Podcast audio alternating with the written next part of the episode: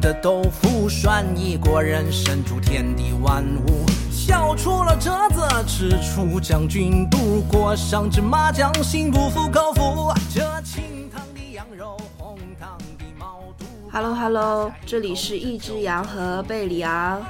Hello，大家好，我是一只羊。大家好，我是贝利亚。嗯，一只羊，你今天晚上吃的什么呀？今天晚上在这么寒冷的冬天，当然是火锅啦。你居然吃的火锅呀？对呀、万物皆可火锅嘛。哇，今天好棒！这样寒冬凛凛的晚上，特别适合吃火锅呀。嗯，那你嘞？我说的我我可气了，你知道吗？今天晚上成都的这个时候，室外温度大概就是四到六度，我抱着满腔的热忱，嗯，寒风凛凛的走过了三条街，去找我最想吃的那家蛋烘糕，他居然没有开门，真的是让我当时一一口血就差差点吐在那里了。寒风凛凛的，你为什么会想吃蛋烘糕呢？嗯，因为我特别喜欢吃蛋烘糕，而那家店的话，那家蛋烘糕我已经吃了很多年了嘛。然后我我其实是一个对吃特别执着的人，然后也就是一个标准的吃货。就对于我想吃的东西，或者是我今天突然想到我要吃啥或者怎样，我真的是会走好久啊，或者是等排好久的队，或者是费很大的心血，然后就去就去吃那样东西。然后所以说今天我今天在快要下班的时候嘛，我突然就想到，好想吃蛋烘糕呀。然后于是我就想，嗯，就在心里面筹划，我等一下要去吃一个蓝莓加肉松的，然后要吃一个花生酱的，然后要吃一个那个豇豇豆加老干妈的。结果这一系不成了泡影，成了一一场空，真的是让我一口血啊！嗯，那你先跟大家讲一下什么是蛋烘糕呗。蛋烘糕，蛋烘糕是成都的一道传统的小吃嘛，然后它属于川菜系，它是始于清代嘛，然后在那个就是嗯成都的文庙街时事学院，也就是现在的四中，他是一位进师的老汉，然后从小孩办的宫宴里面得到的启发嘛，然后他因为吃起来特别的酥嫩爽口嘛，口感特别的好，就成为了成都的名点。嗯，它里面其实就是真的这，嗯，也可以称为万物皆可包蛋烘糕里面。它的那个皮嘛是比较软糯的，然后比较香的、那种蛋香味，然后还有一点点奶香味。然后里面的话，一般通常分成了两种馅，一种就是甜口的，一种就是咸口的。咸口的话，那你就可以加的东西多了，比如说炒的土豆丝呀，嗯，青椒火腿肠呀，然后老干妈呀，然后还有就是大头菜呀，等等等等的。而甜的话，那个也很多，就包括什么奶油加肉松呀，嗯，各种的果酱，就是草莓酱呀、蓝莓酱呀、那些加肉松，嗯，或者是就就是最经典的白糖加芝麻，这个也可以。然后还有就是，哎。总总总之，你想得到的，你想不到的，什么沙拉加肉松啊，那些都可以，吃起来就是特别的爽，一个甜的，一个咸的，完全停不下来呀。嗯，沙拉肉松就是我的最爱了。我觉得蛋烘糕其实，我觉得比起馅儿，其实更好吃的是皮儿。嗯，就是嗯蛋烘糕那个小锅嘛，它是那种特制的那种锅，然后它外面的那个皮儿又是那种稍微有点焦焦的，里面又软软糯糯的，哇，那个再包一点自己喜欢的东西，我我也觉得特别好吃。对对对，而且我跟你说，我喜欢的这家店嘛，之所以会让我在今天这个温度嘛，冒着寒风凛凛走三条街区嘛，它真的太棒了。它首先那个皮儿，它做的就是很好的它的厚薄很适中。因为嗯蛋烘糕嘛，它其实不嗯，就是不太适宜于太厚的皮儿，因为那样的话，你就会有一种你在吃包子馅儿的感觉，啊，吃包子的感觉。嗯，然后它太薄了的话，它也不也不好裹馅儿。所以说，首先对于它的厚薄，它就必须适中。然后其次的话，它要对于它的那种去腥、去腥味儿也也特别重要。然后最绝的是，当你烤的好的话，你的嗯整个蛋烘糕，因为它是呈椭圆形的嘛，你的圆形中间部分应该是比较软糯、比较甜香的，而它的边就应该是那种起脆壳，然后吃起来就会有一丝的嗯。咯吱的那个小的脆音声，那个特别棒。而且对于一个好的蛋烘糕卖家来说，它的馅儿必须准备的既齐全，而且每一个味道都很地道。就就比如说我喜欢的这家，虽然说这个老板真的非常任性，一个星期七天，他可能随机的选两天来开，然后剩下的几天就是想着开想着不开。是我真的无数次的包容他，就是因为他的馅儿 炒的太好了。他会炒那种牛肉牛肉嗯牛肉臊子那种馅儿，就是碎碎牛肉碎碎嘛那种，炒的特别干香，然后再配上那个就是嗯酸豇豆嘛，酸豆末嘛，哇。特别的开胃，然后我吃这家蛋烘糕，我不是说我吃了很久了嘛，然后真的就是硬生生的把它从一块五一个的蛋烘糕，吃到了现在快要五块钱一个蛋烘糕了，这么贵，就是对，我是有多久不了解成都的物价了？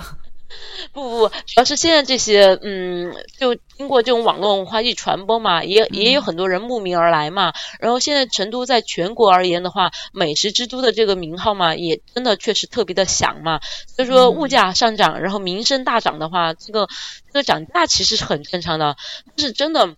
我觉得一方面我很开心，成都就是现在是美食之都嘛，全国人民都知道成都吃的特别多嘛。但是另外一方面，我真的很痛心疾首。我们现在随便吃个什么东西，一排队呀就要排个一个小时、两个小时啊那些。你你知道，特别是那个电子科大那条那条是好吃街吧？那条小吃街，建设路吗？对对对，建设路那儿就是有什么那个锅巴土豆，有什么那个周千千儿。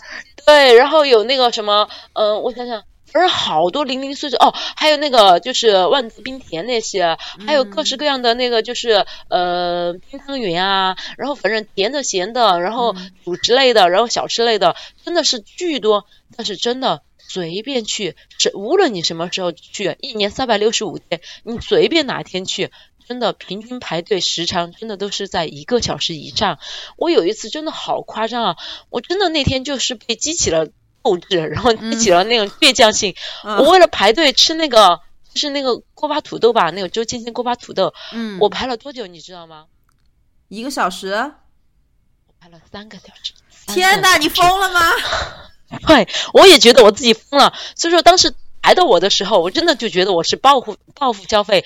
其实我那你那你不得买五份儿？对啊，对我本来只打算吃一份的，结果报复消费，我一下子就买了三份，然后吃的我真的也是就是 撑的来不得了。哎，但是真的说到说到美食嘛，就让人心情特别的愉快，然后就觉得来就通过我们这短短的这么十来分钟说话嘛，其实大家也真的就是可以感受到，我们真的就是标准的吃货人设呀。就是说到吃的就停。停都停不下来，而且加上本土优势嘛，我真的就觉得从小到大，我对吃的嘛有特别特别多的美好的记忆，也有很多特别特别难忘的一些一些傻事儿、一些蠢事儿。就例如说，为了吃个啥，然后排队排多久，或者是呃做了一系列惊天动地的大事儿，就是为了吃一顿。然后我就觉得，真的说到吃，我就觉得特别的开心。对，现在好像出去旅游哈，有时候我都觉得，比如说像我们去过的地方，其实你不在乎要去打卡，比如说景点啊什么的，而大家都会去。吃吃喝喝，找找当地的美食，这样子。你说起电子科大嘛，我就想起，其实对很多人来说，大学城门口都是有一排小吃店的，而且，嗯，大学城门口的小吃真的都非常好吃，感觉你就是不用出出省都可以，就是尝遍全国的美食，什么，对对对对对，呃，河南的鸡蛋灌饼啊，西安的肉夹馍呀，什么之类的，对吧？对对对，非常的丰富。你以前学校外面是不是也有也是有数不尽的美食的？对我们学校外面，我觉得最绝的当然就是锅巴土豆了。我觉得锅巴土豆呀，你觉得是好？对，因为就是呃，我我记得我之前跟我一个同学争论过关于锅巴土豆和狼牙土豆，你喜欢吃哪一个？我觉得那还用质疑吗？当然是锅巴土豆啦，它外面就是有一层焦焦的皮，里面要软软糯糯的。而且以前就是基本上锅巴土豆的味道，也就是什么酸辣呀什么的。自从我去吃过周芊芊之后，哇，我就觉得打开新世界大门，就是解锁了一个新的吃法，是干拌。哇，它那个干拌真的非常的香。以前就是你吃锅巴土豆的时候，它都是有汁蘸起来，就是感觉呃。比较饱满一点，但是干拌的话，它是那种特别香辣的那种口嘛。哇塞，我每次就算我已经毕业好几年了，我经常还是会跟朋友周末的时候开车回学校门口去吃一下那个锅巴土豆，然后再去找那个阿姨来一碗那个手工凉皮儿。我们学校门口的那个手工凉皮儿也是非常的绝，它不是呃市场上啊，或者是现在市面上买的那种凉皮儿，它那个凉皮儿特别的有有嚼劲儿，再加上嗯它的那个呃就是它那个凉皮儿的那个头浇头上面就是弄了那种他自己做的牛筋面什么的，哇塞那一碗挑起来真的是绝了。我这儿就要想问一下你，你们学校门口的锅巴土豆，它是用油炸出来的，还是它是用锅给，就是慢慢一点一点的给烘出来的？嗯，我们学校门口是油炸的啦。啊，所以说我这儿就不得不说一下了，你这个真的还是不太地道呀。为什么呢？锅巴土豆吗，它其实不应该是用油给炸出来的，它应该是用那种锅，就像我们吃那个煲仔饭一样，通过那个锅底嘛，起那个锅巴，然后让那个锅巴土豆的那种外壳嘛，就脆脆焦焦的，然后里面比较绵软。因为现在大多数的商家嘛，应该可能是为了就是图那种方便嘛，然后为了节约时间嘛，他们就选择是过油用油炸的嘛。但是其实，嗯。这个和狼牙土豆，在我看来就是属于形状和大小的不一样。但是我觉得真正的锅巴土豆嘛，因为我以前就是呃在狮子山嘛，其实大家知道鼎鼎有名的川师外面嘛，就有很多的吃的。因为当时我们就离狮子山很近，所以说我们就随时去那儿去吃嘛。从我。感觉那个是两千年前后嘛，当时两千年前后，哇！我第一次见识到锅巴土豆的时候，我真的就觉得，我真的是被民间的高手给打败了，真的太有想法了。就是它那个锅嘛，其实你从面上看一点油都没有，是拿一个那种嗯，应该叫纱布吧，它是搭着的。然后你要你要吃，然后那个阿姨就把那个布给掀开，然后从里面舀一碗，然后舀一碗的话，你就明显可以看到它贴锅面的那一面嘛，它是有一层脆脆的壳。壳的，但是它的正面就是就是离锅呃锅面相反的那一面，它是其实呈现了那种土豆泥的那种质感的，是软糯，然后而且就是浇上那个阿姨的独门的那种嗯就是拌的那种佐料嘛，她加那种大头菜大头菜的可可，然后加那种芹菜可可，然后加上辣椒醋啊那些，哇，那个味道我真的现在说起来我都觉得绝了，真的是太棒了那个味道，就说现在我觉得。嗯，说到锅巴土豆嘛，我就觉得其实还是挺失落的嘛，因为我觉得就是做着做着就很多东西就走样了嘛，然后就变得就和当初它最开始的样子就不一样了嘛。嗯，也许确实是有它还是挺好吃的一面嘛，但是当初的那种给人震撼的那种那种好感、那种那种美味的那种程度，对，就消失了，我就觉得特别的遗憾。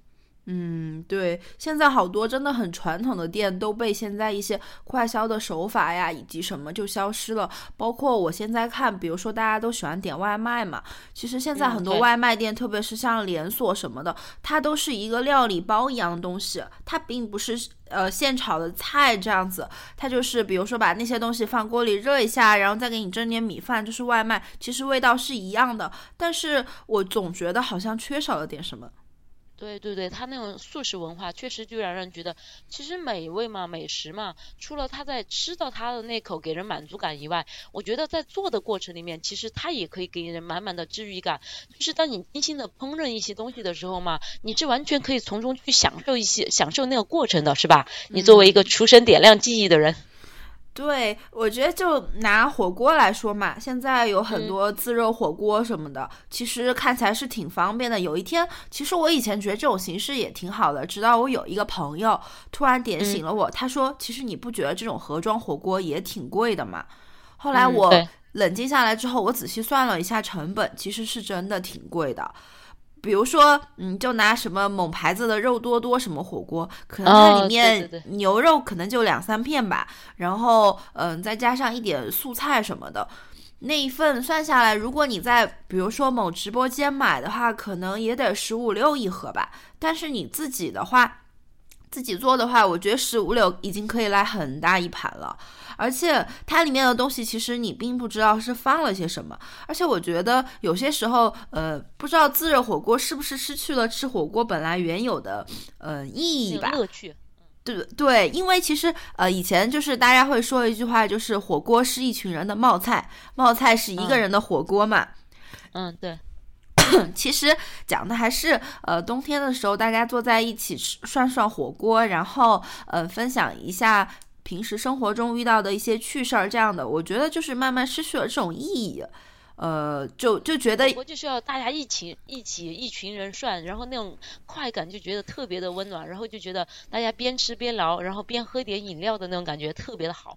对，呃，我觉得，然后而且火锅其实现在也不拘泥于说我们小时候吃的，比如说重成都、重庆这边的麻辣火锅，像成都这边比较呃有名一点，就是我们到冬天的话，其实南方和北方是有差异的。那么冬至那天的时候，北方大多数人都会说吃饺子，而南方对都是吃羊肉的。啊，羊肉汤是吧？对对对，贝良贝良对于羊肉汤锅就嗯。对对对，我接受无能了，再见了，打扰了，因为我真的是不太习惯吃羊肉嘛。然后，嗯但是其实真的说到这个，我也觉得，嗯、下次我们有机会的话，我们还可以出个比较有意思的题材，就是你身边的有些朋友，哪些朋友会对哪某一些食材就是会有抗拒心理？因为，嗯，我曾经接触了一个朋友嘛，哦，嗯我曾经就是听我一个朋友说的，当然，首先是我和我这个朋友的一番对话，我不吃羊肉。他不吃猪肉，然后我们彼此为对方感觉很遗憾。我就说啊，猪肉那么好吃的，那个呃，不管是香肠腊肉呀，不管是烧烤的五花肉呀，那些你都全部都吃不到，你不觉得好遗憾吗？对然后我那个朋友就很冷静的说。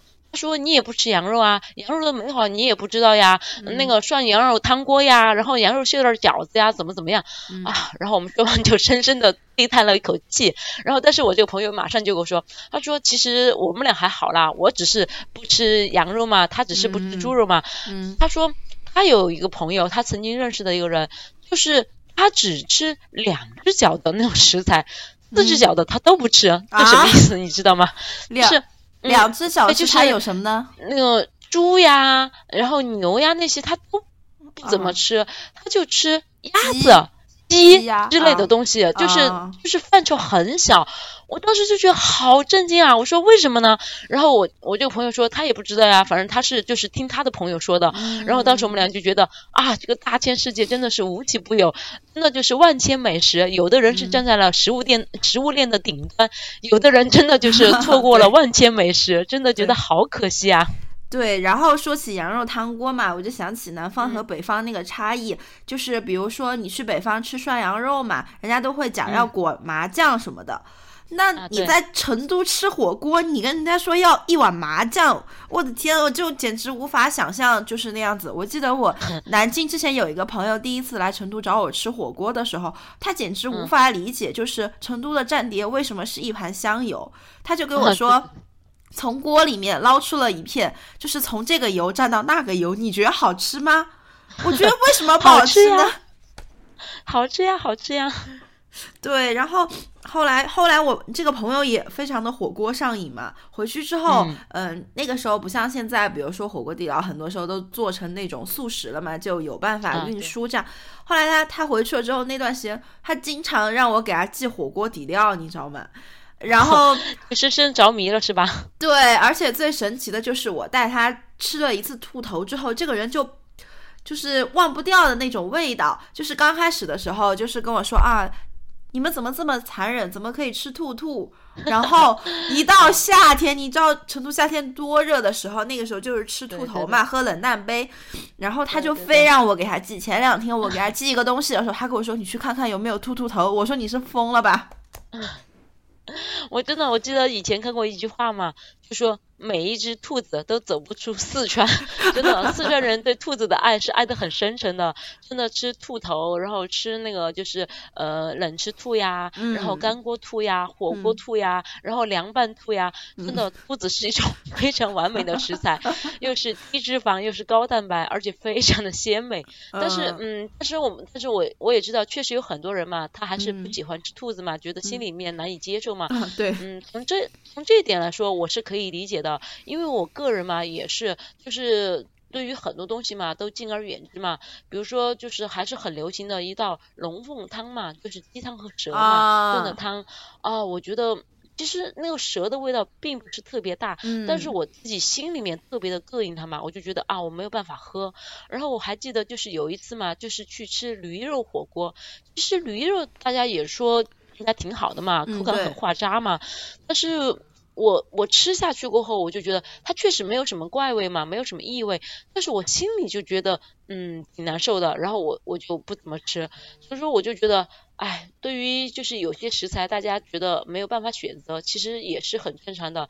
只是真的很可惜，有些呃特别好吃的东西就此擦肩而过了。嗯，对对对。然后呢，还有就是我想得起来火锅品种，就是呃这两年比较兴起的，就是韩式部队锅嘛。因为这个做起来，你拿手这个东西，你拿手。对，就是我可能相比川菜，我更我更擅长做韩国料理。对对对，你是一个韩国料理小达人。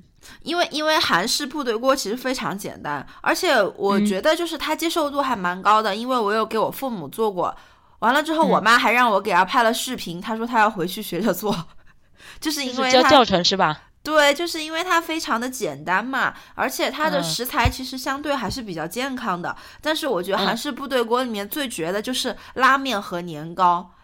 嗯，那你要不要给大家说说应该怎么做呢？因为其实韩式部队锅非常简单，它需要食材也就是比如说辣白菜，然后白菜，呃，嗯，然后那个蘑菇，嗯，还有豆腐。还有拉面、年糕、香肠、午餐肉什么的，其实它就是完全不会有什么炒料的过程，这样子你直接放在一起煮，然后起锅的时候加一点那个韩式辣酱，然后最绝的就是一定要辛拉面里面的那包调料，那个东西才是就是韩式部队锅的灵魂。然后还有一个那个辣白菜嗯方便面吗？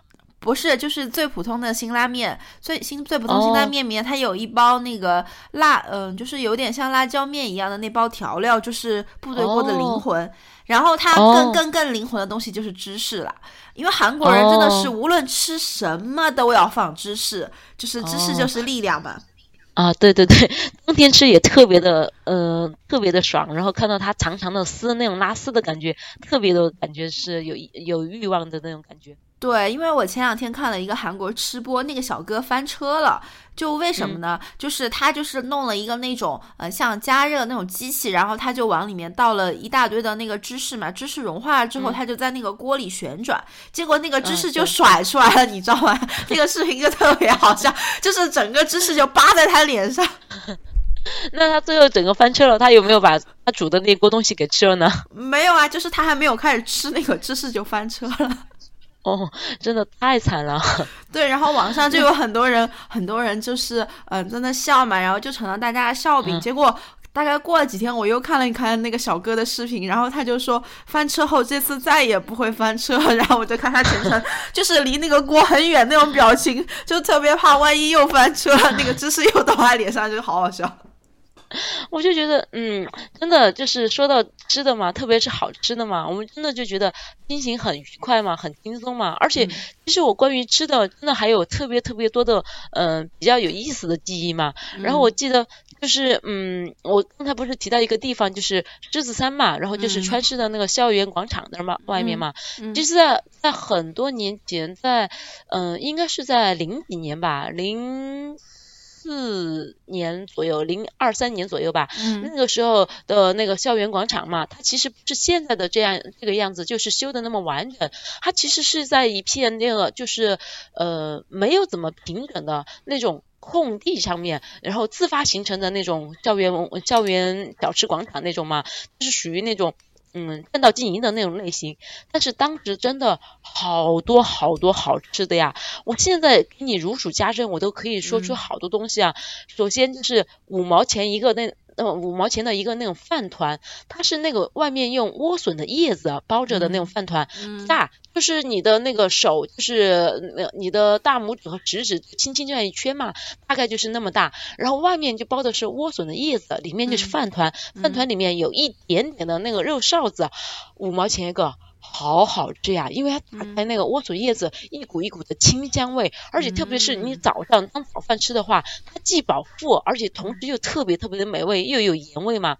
而且刚刚你也提到了，就是那个西安的腊汁肉夹馍嘛，我记得当时我们在那个地方嘛，有个老板他是真的是西安人嘛，他做的特别的地道，而且人特别的好，话不多。然后你走去嘛，比如说像我们这种常客熟客嘛，然后你直接他看你一眼他就知道了，哦，这个人的这个肉夹馍。是要肥瘦相间的，然后要加青椒，然后要加呃另外加一瓢那种卤水，然后还要加那个辣椒面，哇，你吃上去就辣辣的那种，而且肥瘦相间的那种，就是那种肉肉末嘛，哇，那个锅盔也烤的特别的那种酥脆嘛，很棒。然后那个老板还在那个砂锅里面，就是一边卤肉嘛，一边煨了那个卤蛋，煨了一颗白水蛋嘛，然后你再要一颗那个卤蛋，哇，你真的觉得中午整个人就饱了那种感觉。而且当时我记得还有就是，嗯，当时有一家成都还是开了很多年嘛，很有名的那个水饺店嘛，到现在包括现在他还在开嘛，他就叫春阳水饺嘛。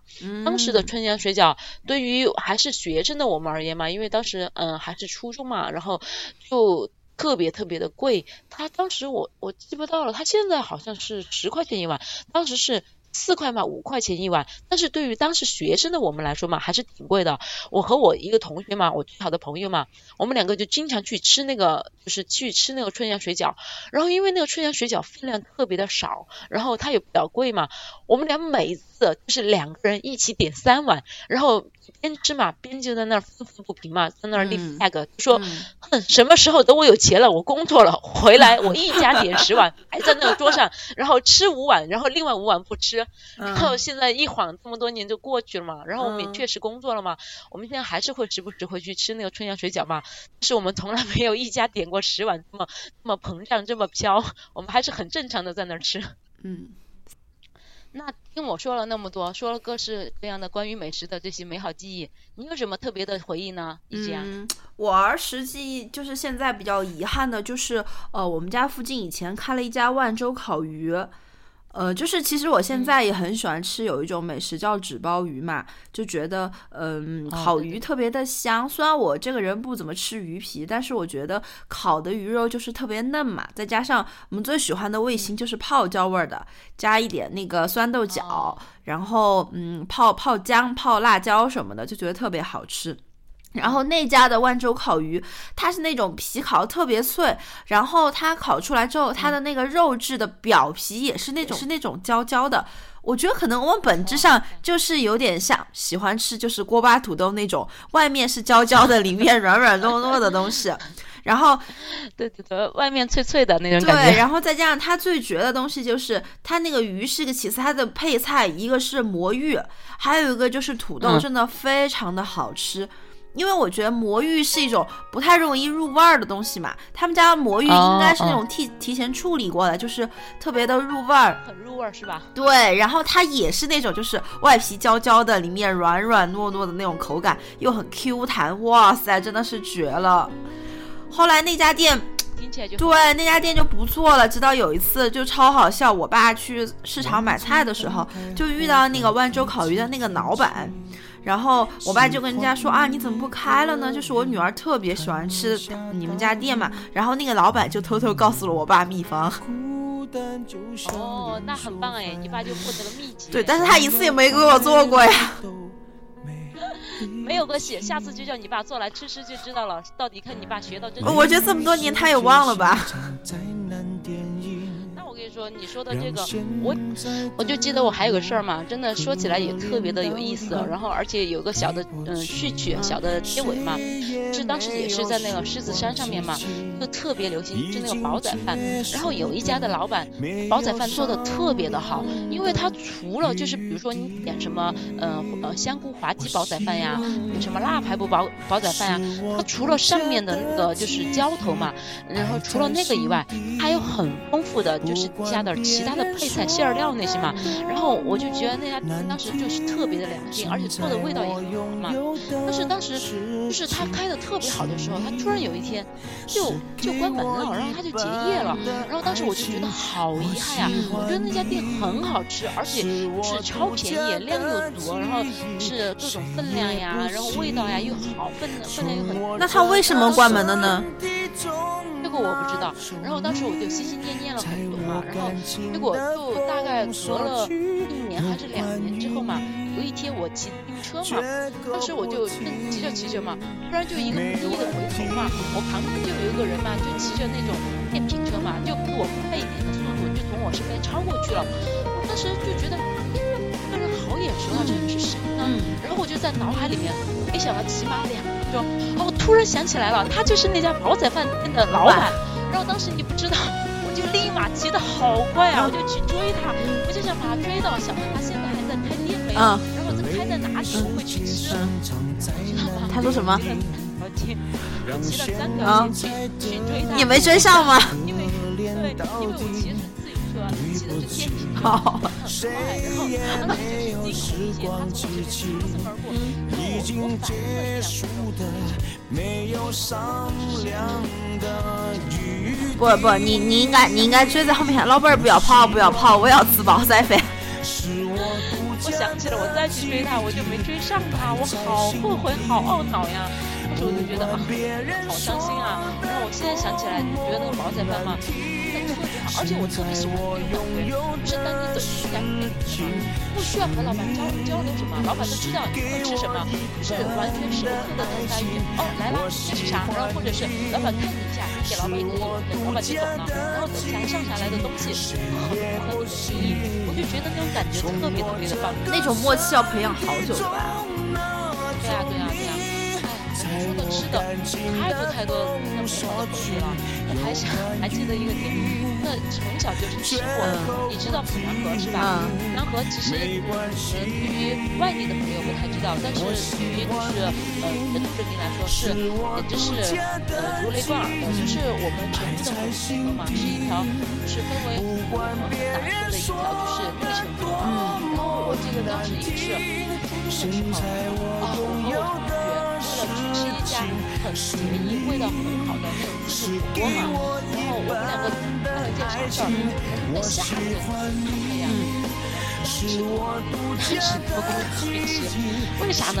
因为当时是年嘛，不是那么透嘛，然后啊要把钱约下来吃个自助火锅，然后他有，他有特别的约，然后为什么心心念念一定要去吃那家两个非常不同于。其他店的东西，就是它有兔子耳朵和鱼皮这两样菜。我的那个同学，他是站在食物链顶端的人，就是非要吃这两样东西。天哪！就是我们在大夏天冒着大太阳，然后走了三十多公里去吃那个自助火锅。我现在想起来也真的是服气我自己了。对，那个时候好像真的是，我觉得你这个吃货人设立在那里倒不了了。对对对，我真的觉得，但是现在我我好了，我已经改变了很多了。就是现在我觉得排队嘛，排一个小时是我的极限了。我真的觉得我没有办法花那么长的时间。那你还排了三个小时周芊芊呢？那是之前了，我现在现在今年我已经学会成长了，好吧？哦，我已经是个成熟的大人了。而且成都本来有很多店就很傲娇，对吧？比如说开半年然后就不开了，或者是老板去休假啦什么的。对对对，我跟你说，还有一个我特别心爱的那个烧烤店，那个那个老板嘛，我们一直都称他为王大爷，就是姓王的大爷。哦，我我真的非常非常对你带我去吃过吗？对，他非常的傲娇。是也确实是因为他年纪大了嘛，他觉得做这个生意比较累了嘛，所以说他就是闲闲散散，然后就是刷刷打打的做，然后他就是呃一个星期七天嘛，嗯，可能开两天就是最多了，而且他开必然是晚上，嗯，八点过接近九点钟才开，就说你就算哪怕你去的再早，你在那儿等，你也要看到他在那儿慢条斯理的搭那个架子，然后买菜，然后生活，种种的，就在那儿等了人山人。人海一片人了，一点儿也不急。然后你你就在那儿催他呀，火急火燎的催他呀。他说他就一点不着急的慢慢来，慢慢来。然后他烤也是，他是一家人一家人的烤，烤好了哦，这这家人这桌人吃好了走了，然后接着是下一家啊。所以说每次去吃，我真的是又爱又恨。就是我现在觉得我真的是要学会理智的去对待美食，一定是要有克制的，要把时间全部都是浪费在等待上面。我就觉得那样特别的累。嗯，但是其实等待的时候，这个时候就会想起来冬天必吃的两个美食的一个就是烤红薯，还有一个就是糖炒板栗。啊，对对对，非常的香，香飘千里的那种香。对我感觉冬天来了就需要烤红薯嘛，然后我就想起了我妈给我买的那个烤红薯的锅。对对对对对，你之前说的，你妈就是体谅你、爱护你，然后给你买的这个锅。对啊，它现在就真的很重，我一个人根本就没有办法举起来。那你会不会用它来烤一烤栗子，或者是弄一弄红薯呢？嗯，等我研究一下，研究好了给你带一点儿。好的，那我等着哦。大家都听到了，他要给我带的哦。好的，好的。哇塞，关于美食的话题，我们俩真的就是聊到根本就停不下来。对，我其实还有好多好多东西想跟你说呢。我们下次再出一期吧。嗯，好的，好的。那今天就到这里喽。好的呀，那就大家再见喽。嗯，好，拜拜。拜拜。